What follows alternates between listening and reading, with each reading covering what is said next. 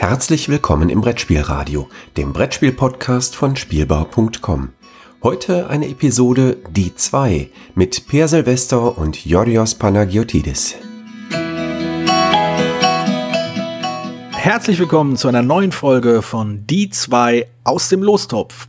Das aus dem Lostopf muss man sich in Klammern vorstellen, sonst, sonst kann man das halt auch sein lassen. Sonst wird, Jürgen böse. Sonst wird Jürgen böse, genau. Ich bin Joris Pan ich bin Joris Panagiotis und wieder mit dabei ist Per Silvester und wir sprechen über zwei Spiele aus unseren Sammlungen, die völlig zufällig bestimmt wurden. Und dann schauen wir mal, was wir denn so für Gespräche daraus spinnen können. Es hat bisher ganz gut funktioniert und wir hoffen, dass es auch diesmal nicht völlig zusammenbrechen wird. Hallo Peer. Hallo. Also die 15er Folge klammern wir mal aus, sonst hat es immer gut funktioniert. Ach, ich fand die nicht so schlecht. ja, aber die war halt ein bisschen außer Kontrolle. Das ist wahr, das ist wahr. Es ging, es ging ein bisschen drunter, drüber und rechts und links. Das ist wahr. Heute, ähm, also ich freue mich auf mein Spiel durchaus. Ich bin gespannt, was du so, was so deine Eindrücke sind. Ich meine, dass du es kennst. Ich weiß, dass du es besitzt. Ähm, aber wir fangen wieder mit deinem Spiel an. Was hat denn der nette Zufallsgenerator diesmal für ein Spiel für dich ausgewählt?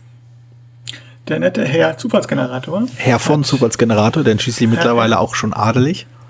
Ja, genau. Und hat ausgewählt ein Spiel, das ist noch nicht so alt. Es ist. Hm. Ähm, aber Moment, das, das, das muss man auch in Kontext setzen. Also wenn du sagst, nicht so alt, meine Sachen sind ja meistens schon nach, also nicht, nicht nur, aber stellenweise nach der Jahrtausendwende erschienen. Deine Sachen, also wenn du mir demnächst das, das äh, königliche Spiel von Ur äh, erwähnst, also, dann äh, würde mich das auch nicht mehr wundern. Ah, das habe ich nicht. Ah. Aber sonst, ähm, nee, also mein Spiel ist tatsächlich äh, noch vor Corona rausgekommen. Hm. Aber also vor 2016 40 Jahre alt. nee, 2016 kam es, wurde es meines Wissens zum ersten Mal in Essen vorgestellt. Ich, mhm. Board Geek steht ein älteres Jahr, aber die Ausgabe, die, die bekannt ist, die kam 2016 nach in den Ruhrpott sozusagen zur Spielmesse okay. ähm, von Emperor's 4 Games, also ein fernöstliches Spiel. Oh, ich bin, ich bin schon neugierig. Und es ist da so gut eingeschlagen, dass Cosmos sofort im nächsten Jahr eine neue Version rausgebracht hat. Mhm. Aber es ging so ein bisschen, na, ich will nicht sagen, wobei ich habe natürlich von dem Spiel gehört, aber dass es ein Zwei-Personen-Spiel ist, habe ich erstmal das ein bisschen ignoriert. Bis ich es dann selber gespielt habe und auf damit hat es nicht mehr sehr lange gedauert, bis ich mir gekauft habe, weil das eins der besten Zwei-Personen-Spiele ist, die in den letzten Jahren rauskommen. Nach ich glaube, ich sehe es vielleicht sogar gerade in meinem Schrank. Sag, und ab. der Autor ist Kota Nakayama. Aha. Und das Spiel ist Hanami Koji. Jawohl. Ah, ein Klassiker. Also hoffentlich. Ah, ich find's super. Ja, grandios. Endlich mal ein Spiel, zu dem ich fast auch was sagen kann. also, es ist einfach grandios. Also, es ist super. Es, es ist ein wirklich schönes Zwei-Personen-Spiel. Ähm, ich würde ja, wenn man die letzten zehn Jahre oder so, habe ich mir nicht viele zwei, zehn Zwei-Personen-Spiele gekauft. Zwei sind mir im Gedächtnis geblieben, Patchwork und Hana Mikoji. Und Hana mhm. Mikoji mag ich sogar noch ein Tickchen mehr als Patchwork. Mhm. Ähm, das liegt daran, dass es so schön elegant ist. Das ist ja. Also es, ist, es funktioniert so, für die es nicht kennen, in der Mitte liegen Karten, da sind Geishas drauf, aber eigentlich ist nur die Farbe interessant und die Punktzahl. Und die, ähm, die Spieler legen, wollen jetzt da die Mehrheiten haben dran an, an den verschiedenen Karten, verschiedenen Farben. Also die Mehrheit in Blau, die Mehrheit in Grün etc. etc. haben in denen sie Karten da anlegen. Also so ein bisschen wie bei Schottentotten oder Hauruck oder wie die Spiele alle heißen. Diesen hm. gibt es mehrfach gemacht. Warhammer Conquest. Und Smash Up. Zum Beispiel. Ja, also das ist also ganz normal, also eigentlich ein Zwei-Personen-Spiel, wo man Mehrheiten an Karten reinbildet. Das Geniale ist jetzt, wie das geschieht. Denn äh, es gibt, man, man legt, wie gesagt, diese Farben da an und es, wenn man einen Zug gibt es vier Möglichkeiten, eine von vier Möglichkeiten, die man machen kann. Also man kann, muss eine von vier Möglichkeiten machen und alle vier Möglichkeiten muss man einmal gemacht haben. Und das ja, ist das eigentlich ja. ziemlich geschickt. Mhm. Und das ist im Prinzip, dass man Karten einfach weg abwirft. Das ist Karten, dass man, ähm, dass man Karten zur Seite legt und erst am Ende sozusagen alles entschieden ist, ranlegt. Man kann das aber nicht mehr ändern. Also mhm. es kann sein, dass man dann die irgendwo ranlegt, wo man sowieso schon die Mehrheit hat, was immer blöd ist bei dem Spiel, weil ja. man versucht eigentlich die Mehrheit möglichst knapp zu gewinnen, weil sonst hat man einfach zu viel Energie reingesteckt, weil man hat halt nur vier Züge. Und die anderen beiden sind halt die, die das, was das, das die Genialität ist, dass du dem Gegner Karten gibst, in der er sich welche aussuchen kann und dir den Rest zurückgibst und den Rest jetzt legst du an. Mhm. Und das, sind so, das ist so ein genialer Kniff. Ja. Also es ist, es ist auf jeden Fall der, halt der Kniff, der unglaublich viel Emotionen dieses Spiel bringt. Also auf beiden Seiten äh, des Spieltisches diesen, diesen, diesen Zwang auslöst, Leute unter Druck setzen und so, so eine Spannung auslöst, dass man eigentlich nichts geben will und aber irgendwie schon. Und obendrein, also darüber halt noch die nächste Ebene dieses Spannungsmoments, ist halt das Bluffpotenzial des Ganzen. Es ist die Tatsache, dass man meistens nicht genau weiß, welche Karten der Gegner auf der Hand hat. Es ist ah, super, dieses Spiel.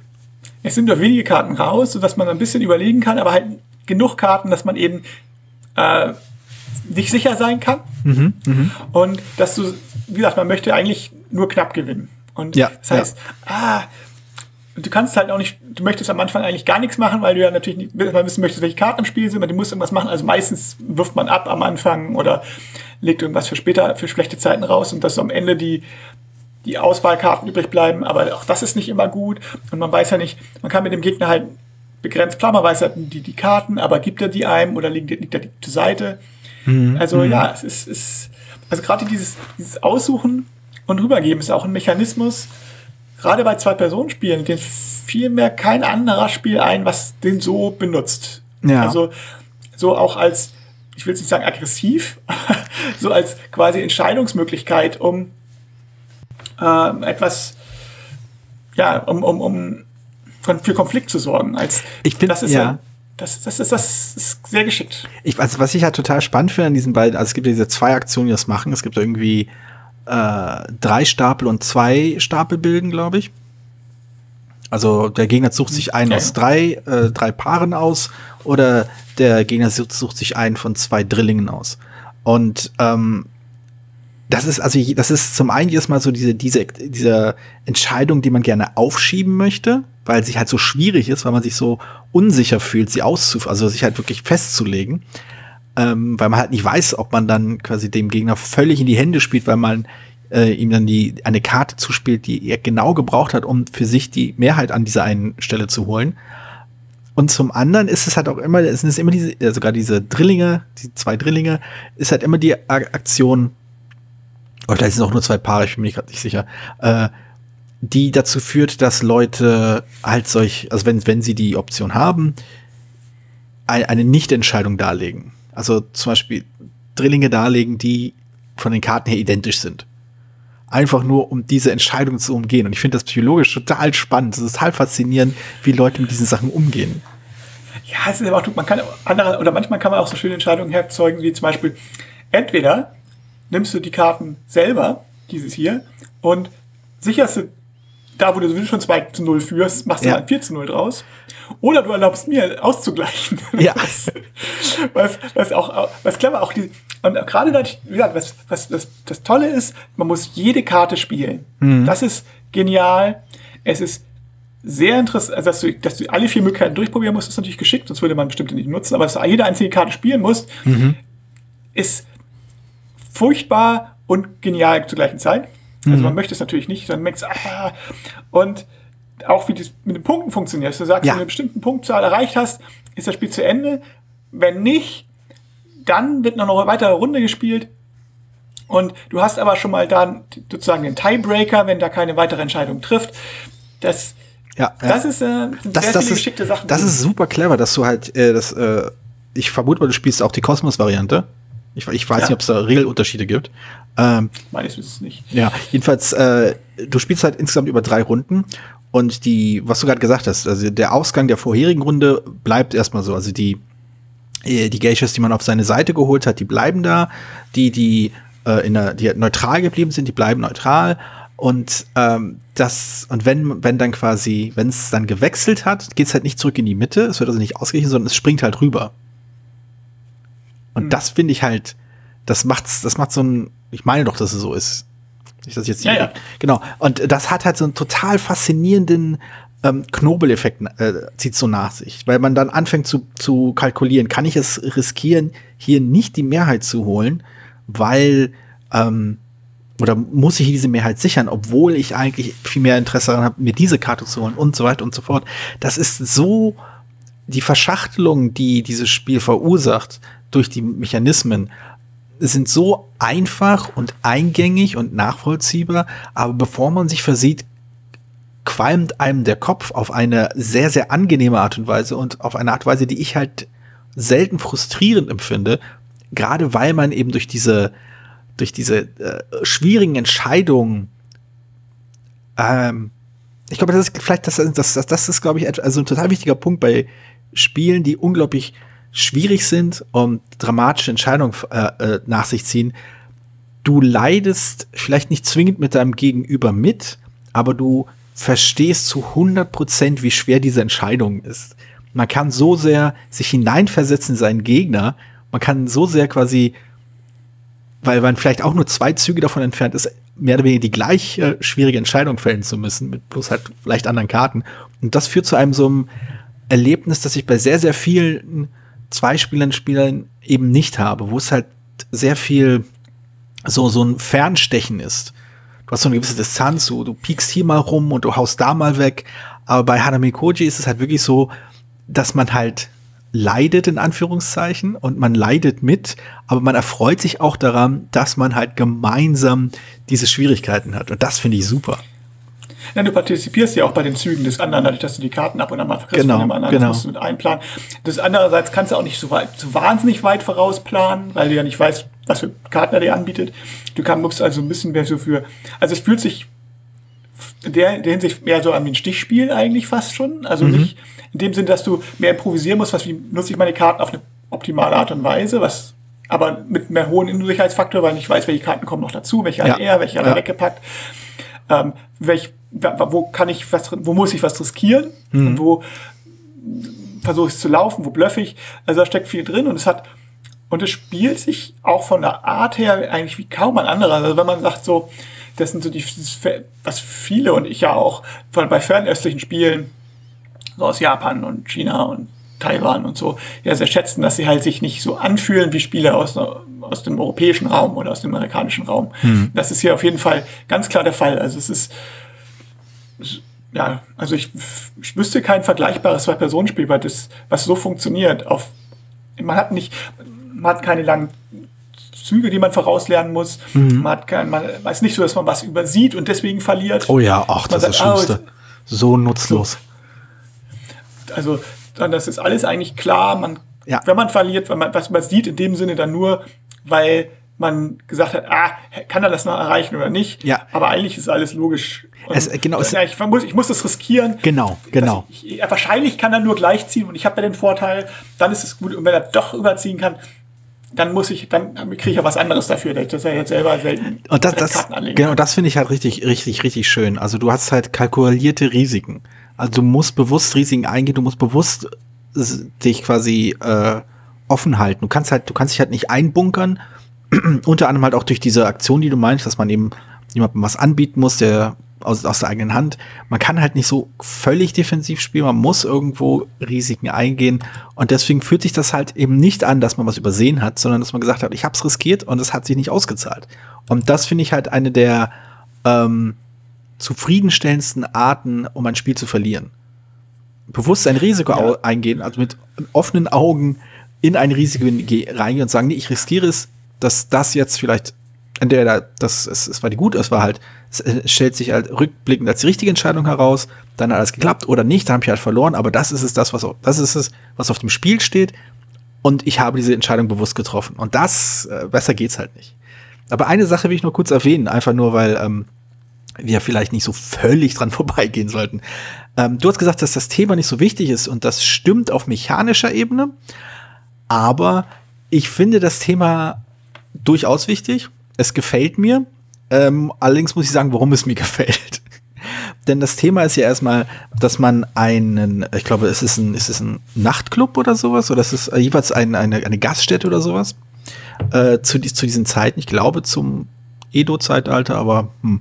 ähm, Und das geht halt nur, wenn man äh, Empfangsdamen oder wie auch immer, wenn man es beschreiben will, einstellt. Oder kurz gesagt Geishas. Und die Konnotation dieses Begriffs ist das, was es ist. Und wer da irgendwelche, ähm, sagen wir mal, anzüglicheren Inhalte reinlesen will, davon kann man halt niemanden abhalten. Ne? Gedankenpolizei ist noch nicht äh, vertreten.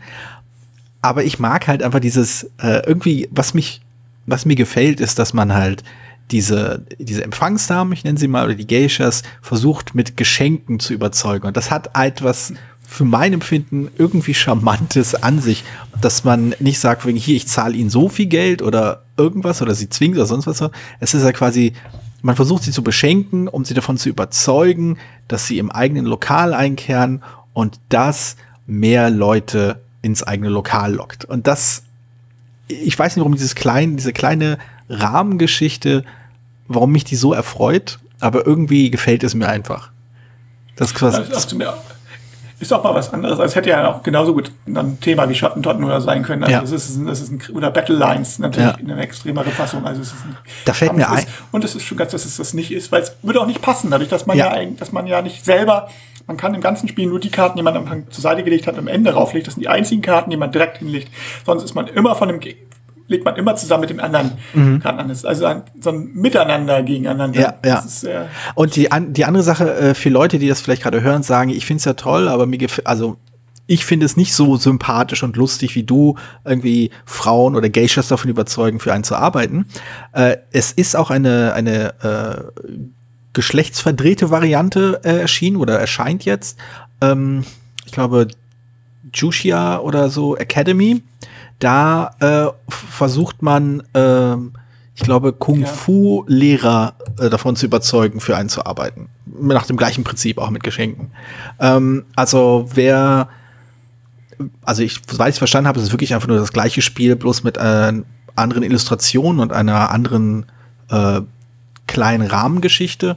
Aber wer sich vielleicht äh, aufgrund der Geschlechterwahl unwohl fühlt, das zu spielen, der kann sich vielleicht äh, die Alternative anschauen.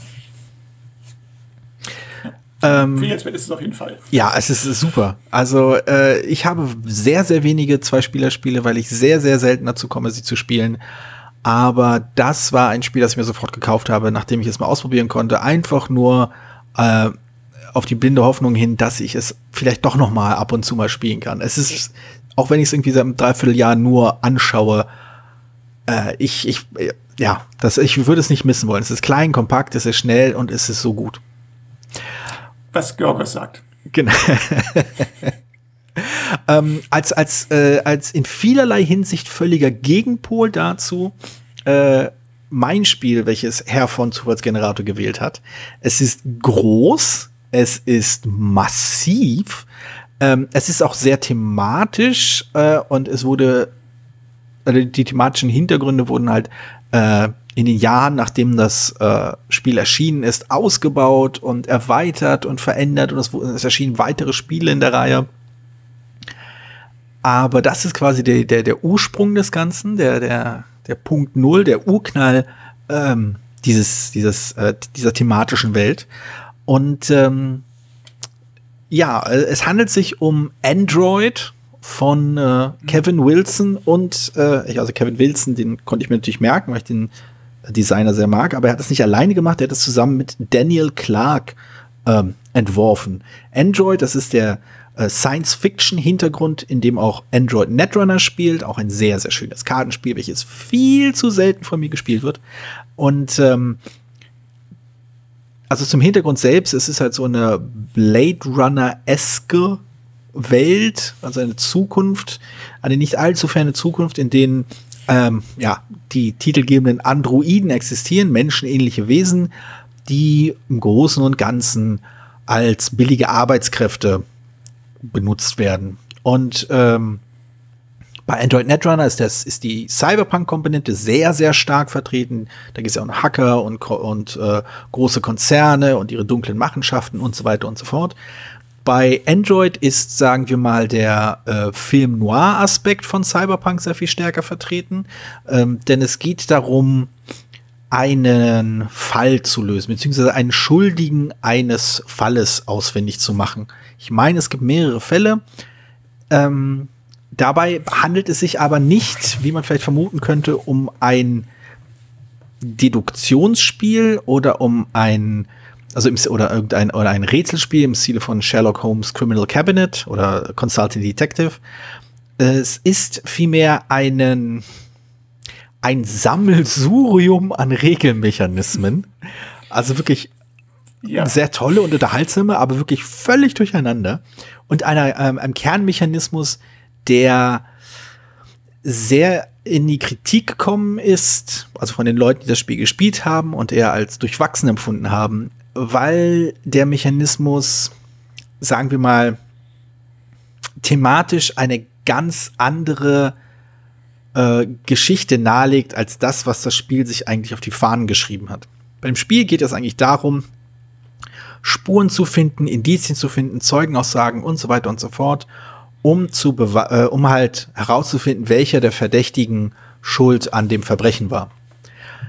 Was man im Spiel tatsächlich tut, ist äh, Marker, die man gesammelt hat, äh, schuldig oder unschuldig Marker, auf bestimmte äh, Verdächtige legen und ähm, dadurch suggeriert das Spiel eher, dass man aktiv daran beteiligt ist, einem, einen unschuldigen Bürger oder vielleicht sagen wir mal irgendwie gearteten Bürger äh, ans Messer zu liefern, um seine Siegpunkte am Ende zu holen.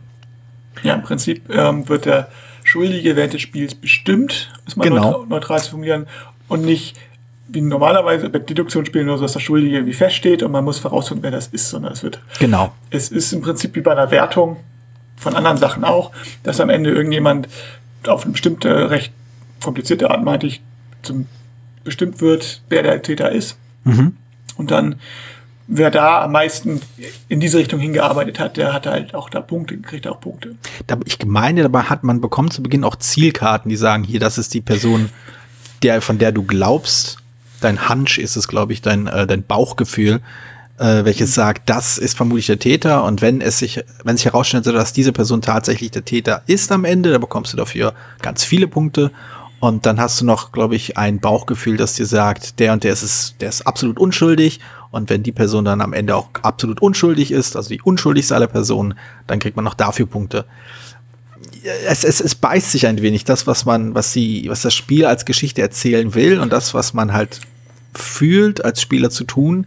Und das äh, ist, ist bedauerlich. Aber es strotzt halt vor Ideen, die ich immer noch total fantastisch finde.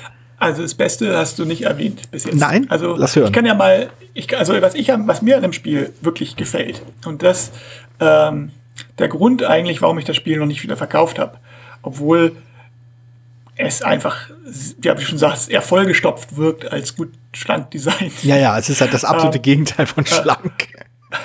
äh, ja, es sind auch viele Sachen drin, wo ich sage würde, das ist nett, also zum Beispiel, dass es keine, keine festen Wege gibt, sondern dass man mit so einem Zirkel. Ja, das ist super. Das ja, aber es macht die Sache umständlich und ich weiß nicht, naja, egal. Jedenfalls, das hat auch Gründe. Das ist, ne, was ich am besten finde, dass die, jeder Spieler hat so einen privaten, persönlichen, also mhm. es gibt verschiedene mhm. Charaktere und jeder hat eine persönliche Geschichte, die sich im Laufe des Spiels entwickelt. Und bei einigen ist das mehr ausgeprägt als bei anderen. Also jeder hat so bestimmte Ziele und wenn er die er verfolgt, kriegt er, wenn er die schafft, kriegt er neue Ziele, meine ich mich zu erinnern. Und wenn er die nicht schafft, geht es in eine andere Richtung, also einen kleinen Storybaum. Mhm. mhm.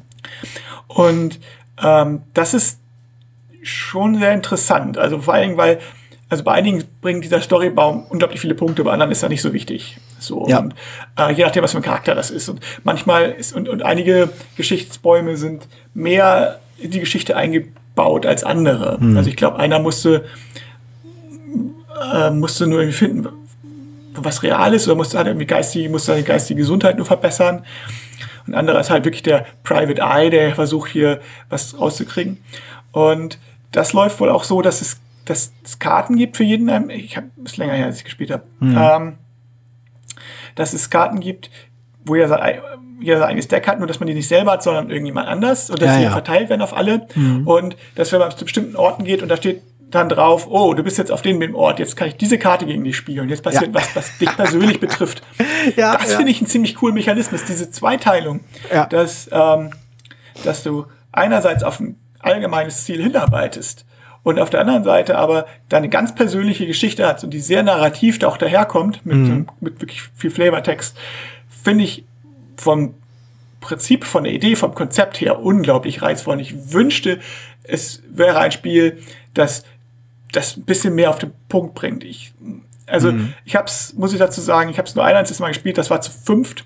Uh. Und das ist gleich ganz da, das ist, hat ewig gedauert, wir haben also, irgendwann abgebrochen. Ja. Einmal, ja, mittlerweile weiß ich, dass man nur noch zu dritt spielen müsste. Hinzu kommt, dass es halt von Fantasy Flight ist und das war in in in der alte Fantasy Flight Spiele sind nicht durch ihre guten Regeln bekannt. Nee. Ich habe da sehr viel.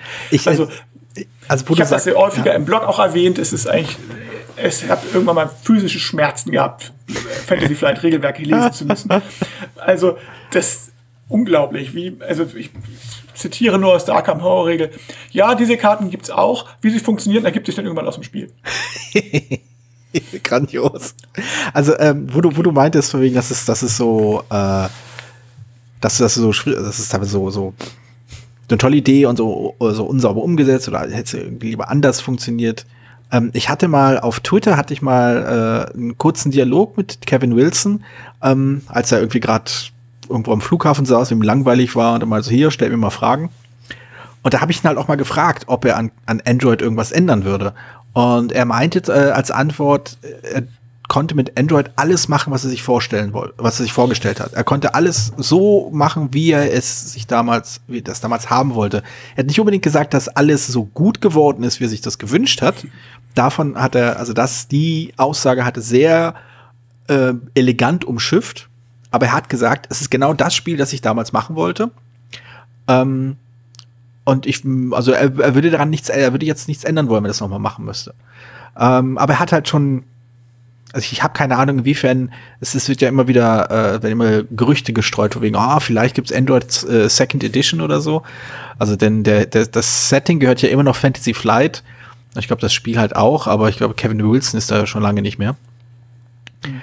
Also was, also was ich halt auch mag, es gibt so ein extra, so ein, so ein getrenntes Spielbrett, in der es um eine Verschwörung geht, was halt äh, was einfach so ein Mechanismus ist, der total grandios ist. So ein, so ein, ähm, so mit Puzzlestein, so um so Puzzleplättchen äh, werden dann so Verbindungen zwischen verschiedenen Punkten gebracht und je nachdem, welche Punkte das sind, bekommen bestimmte Leute äh, extra Siegpunkte und tralala. Und das ist halt einfach so, so vollgepropft. Und ich, ich glaube, eine Sache, die dieses Spiel schafft, sich halt zum Ziel gemacht hat, ähm, also selbst das Ziel formuliert hat, man kann selbst entscheiden, ob das ein gutes oder ein schlechtes war, ist eine gewisse ein gewisses Gefühl für dieses für diese Cyberpunk-Ästhetik, die mit ihren starken Film Noir und äh, Hardboiled Einflüssen daherkommt. Also sagen wir sowas wie die äh, die frühen Cyberpunk-Romane, Neuromancer, also die Neuromancer-Trilogie zum Beispiel, weniger die späteren Sachen. Ähm, dass das Spiel halt stark damit äh, arbeitet und dieses dieses auch dieses Überwältigen, dieses vielseitige, dieses dieses äh, hypermoderne, dieses hyperfuturistische, was was in diesen äh, Szenarien oft mitspielt irgendwo einfangen will. Von wegen alles passiert gleichzeitig, alles ist irgendwie kreuz miteinander verbunden und man muss sich irgendwie durch diesen Dickicht an, an Einflüssen durchbeißen und am Ende irgendwie noch stehen können. Das schafft das Spiel irgendwie schon. Als Spielerlebnis kann ich halt aber auch nicht sagen, dass das etwas ist, was ich äh, zum Beispiel anders bei Hanami Koji in irgendeiner Form uneingeschränkt empfehlen könnte es macht halt das, was es machen will. Und ob es einem gefällt, hängt halt sehr stark davon ab, ob man zum einen Cyberpunk so versteht, wie die Android-Macher das verstanden haben, und zum anderen, ob einem Cyberpunk so gefällt, wie es halt den Android-Machern gefällt. Und das äh, gilt nicht für alle Leute. Ich weiß, ich weiß nicht, ob vielleicht. Sehr, ja. Ich, ich würde es sehr als High-Concept-Spiel bezeichnen. Ja, also ja, ja, auf jeden Fall. Also, das es ist ein Spiel, das, ja, du schon sagst, eine ganze, ganze Menge möchte und eine ganze Menge Sachen erreichen möchte und Kevin Wilson offensichtlich erreichen wollte und es auch erreicht hat, dann letztlich eine Sache. Mhm. Das macht es zu was Besonderem. Mhm, ja. Also wie auch Hana Mikoji auf seine Art, was ich gesagt habe, was einzigartig ist, ist, ist auch ganz klar Android was einzigartig ist. Ich, ich wüsste jetzt kein Spiel, was, was vergleichbar ist. Ich hab, nee. Also es gibt natürlich mehrere dem Universum. Es gibt oder in ähnlichen Universen. Es gibt auch mehrere, die sehr kompliziert sind. Hm. Aber so wirklich so gegenläufige Mechanismen wie dieses sehr narrative mit dem Kartenspiel und unglaublich viel Flavortext. Also wirklich. Und auf der anderen Seite aber diesen ganz abstrakten Mechanismus, wie der Täter bestimmt wird, und ich sage bewusst hier in diesem Fall bestimmt, mhm. das überhaupt nicht narrativ ist, wie, wie Georg es ja schon am Anfang gesagt. Es ist halt, es ist eine, eine, es ist halt auf, einer, findet auf einer Metaebene statt, die eben nicht, wie man es normalerweise erwarten würde, äh, schön, äh, schön resoniert oder schön das, ähm, das widerspiegelt, was man, äh, was man in, in der Geschichte sieht, sondern einfach voneinander getrennt funktioniert. Ja, das ist dieses hat man das Narrative, man hat dann aber einerseits diese Punkt, dass man theoretisch ja auf die Punkte spielen könnte. Mhm. Dann sind die Karten so, also dass er auch, also mit bis zu hin zu, okay, dieser Charakter sollte sich von diesen, für den ist es ganz kritisch, zum Beispiel zum Mond zu gehen. Es gibt einen extra ja. Spielplan mit dem Mond. Ja, ja. Und für diesen Charakter ist es ganz schlimm, diese Sachen zu machen, weil dann kriegt ganz viele Gegner Karten, also können die Gegner ganz viele Karten gegen ihn spielen. Mhm. Oder für den ist es besonders günstig, das zu machen. Und die anderen interessieren sich dafür überhaupt gar nicht für. Und das ist schon, also ja, sehr,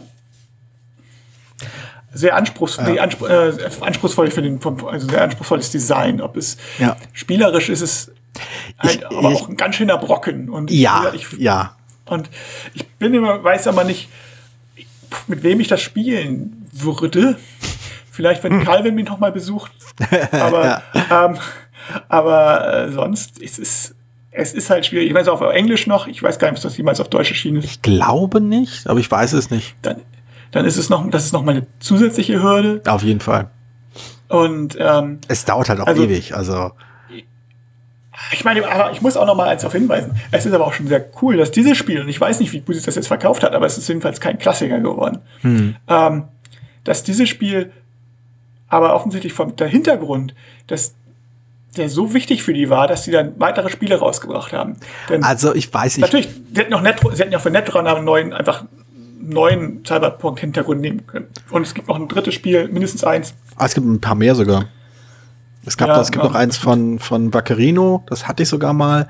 Ähm, so ein abstraktes. So, so ein Mainframe gibt's noch, genau. Mainframe, genau. Ja, Infiltration hatte ich mal, das war okay. War halt, aber war halt so eher, das hat mich so vom Cyberpunk-Stil eher an eine Art sehr, sehr seichtes Shadowrun-Brettspiel erinnert. Für die Leute, die wissen, was Shadowrun ist. Das, das bekannte deutsche Cyber, also nicht deutsche, aber halt in Deutschland unglaublich gut, äh, gut bekanntes Cyberpunk-Rollenspiel. Und ähm, aber ich, der wenigen Rollenspiel, mit dem ich nie so richtig warm geworden bin. Das, war, das, das, das war mein Einstieg. Für eine andere Geschichte. Das, das war mein, interessanterweise da, da, mein Einstieg in, äh, in das Rollenspiel-Hobby. Ähm, naja, und ähm, also was ich, was vielleicht noch von Interesse wäre für die Leute, die vor allem Android Netrunner kennen und das halt auch wegen des Hintergrunds sehr schätzen, sehr, sehr viele Versatzstücke, nicht alle, aber viele dieser Versatzstücke findet man schon äh, beim Android-Grundspiel. Ah, New Angeles ist auch noch ein Spiel, das im Hintergrund spielt. Mhm. Ähm, vieles davon findet man schon im, im, Grund, äh, im Ursprungsspiel, im Android selbst. Also von den Androiden und den, äh, diesen, diesen, diesen Spannungen, dass äh, New Los Angeles halt in Mexiko ist, die, ach, ich weiß gar nicht mehr, wie, wie das ja nochmal hieß, dieser Riesen, dieser Fahrstuhl, der äh, in den Orbit führt. Oder sogar zum Mond selbst, weiß ich gar nicht mehr. Ähm, also super. Zum Mond, ja. Äh, Mond, grandiose äh, so abgefahrene Sci-Fi-Ideen sind da drin. Und das, ach, es ist schon toll. Aber ja, also es ist ein Spiel, an dem, an dem ich mich eher mehr erfreuen kann, als dass ich es genieße, es zu spielen, obwohl ich, glaube ich, nur selten Nein sagen würde, wenn das jemand vorschlagen würde. Aber ja, gut, wir haben wieder, äh, wir haben, wir, wir kratzen wieder an unserem äh, anscheinend neuen Zeitlimit. Gut, ja, vielleicht schaffen wir es nächstes Mal. vielleicht schaffen wir es nächstes Mal, uns ein bisschen knapper äh, zu halten. Aber es waren halt einfach tolle Spiele. Ja, ist die Begeisterung, die lässt die Zeit vergehen. Ne? Man, das ist wahr. Zeit vergeht wie im Flug, wenn man sich amüsiert. Auch das, auch das. Und ich hoffe, äh, äh, die werte Zuhörerschaft äh, stimmt uns entweder zu oder hat auch nicht gemerkt, dass sie eine halbe Stunde lang im Regen gestanden haben. Aber äh, Zug verpasst ist Zug verpasst, ja. Gut, damit äh, nähern wir uns dem Ende mit äh, einmal mit Hanami Koji und einmal mit Android. Zwei Spiele aus unseren Sammlungen, die wir beide gut finden. Wenn auch aus unterschiedlichen Gründen und auf unterschiedliche Art und Weise. und genau. unterschiedliche Definitionen von gut. also eigentlich haben wir grundverschiedene Meinungen. okay, sehr schön. Alles klar. Ich danke jo, dir, Peer. Vielen Dank. Ja. Ciao. Vielen Dank, dass du diese Episode Brettspielradio Die 2 gehört hast. Falls du dich mit uns austauschen möchtest, dann findest du uns auf Twitter. Peer unter König von Siam, Jorios unter Joe Dizzy und Jürgen unter spielbar.com. Außerdem gibt es eine tolle Community rund um das Beeple Brettspiel Blogger Netzwerk. Hier nutzen wir Slack, eine kleine App für den Austausch mit Hörern, Lesern und Zuschauern. Falls du ebenfalls dazu stoßen möchtest, sende einfach eine E-Mail an info@spielbar.com, dann senden wir dir einen Einladungslink zu. Bis bald, wieder hier bei Brettspielradio die 2.